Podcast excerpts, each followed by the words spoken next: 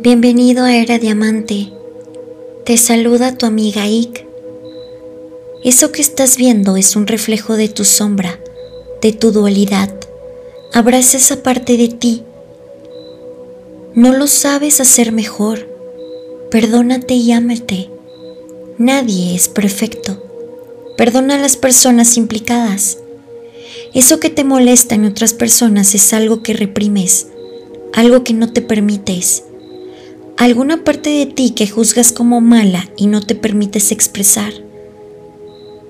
Quiero preguntarte, ¿qué hay en esa otra persona que a ti te impide ser feliz? ¿Por qué te molesta tanto? ¿Qué criticas? ¿Por qué todo eso que ves en el otro eres tú? ¿Qué parte de ti o de la otra persona te está reflejando ese conflicto. Abraza esa parte de ti y permítete eso que rechazas en el otro. Si rechazas su grosería, quizás es porque tú reprimes tu ira. Si rechazas a un rico, quizás es porque tú no te crees capaz de ganar mucho dinero por ti mismo. Si rechazas que le ponga mala cara a alguien, quizás es porque tú no te permites ser auténtico.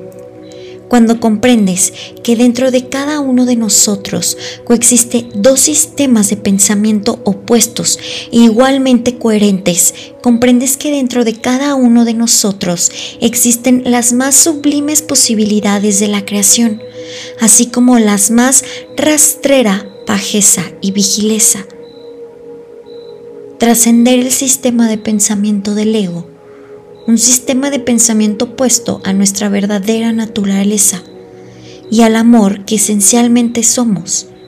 Es el juego de la vida. Dentro de todos y de cada uno de nosotros coexisten ambos sistemas de pensamiento.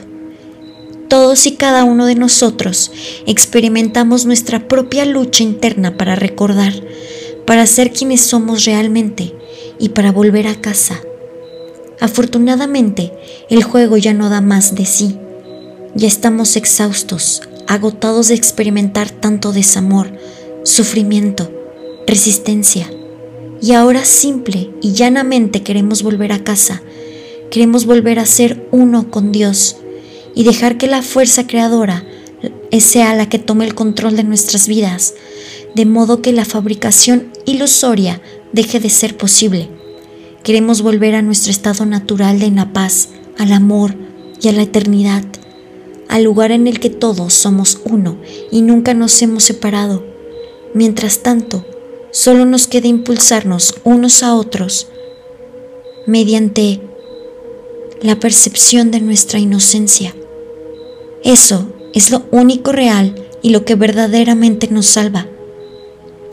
Todos fluctuamos en ambos sistemas de pensamiento pero en nuestra mano está comenzar a escuchar la voz de Dios, de modo que comencemos a ser quienes somos.